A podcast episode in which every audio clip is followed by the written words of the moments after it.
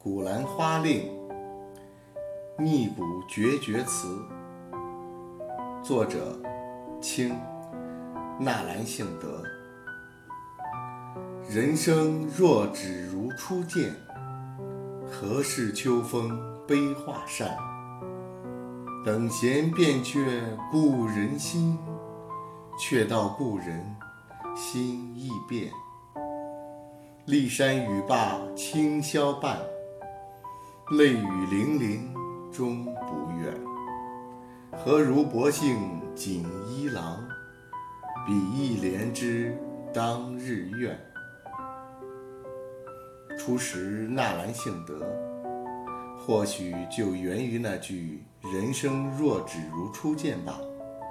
当时还不知道这是一首纳兰词，只是觉得这句话给人感觉悲伤，貌似在怀念什么。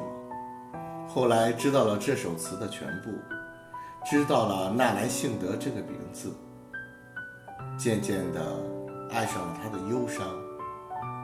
这首词是首闺怨词，以女子口吻写就。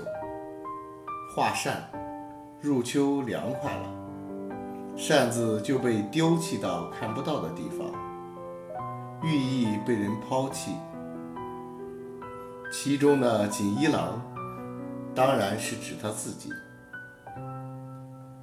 骊山语罢清宵半这里引用了唐玄宗和杨玉环的典故。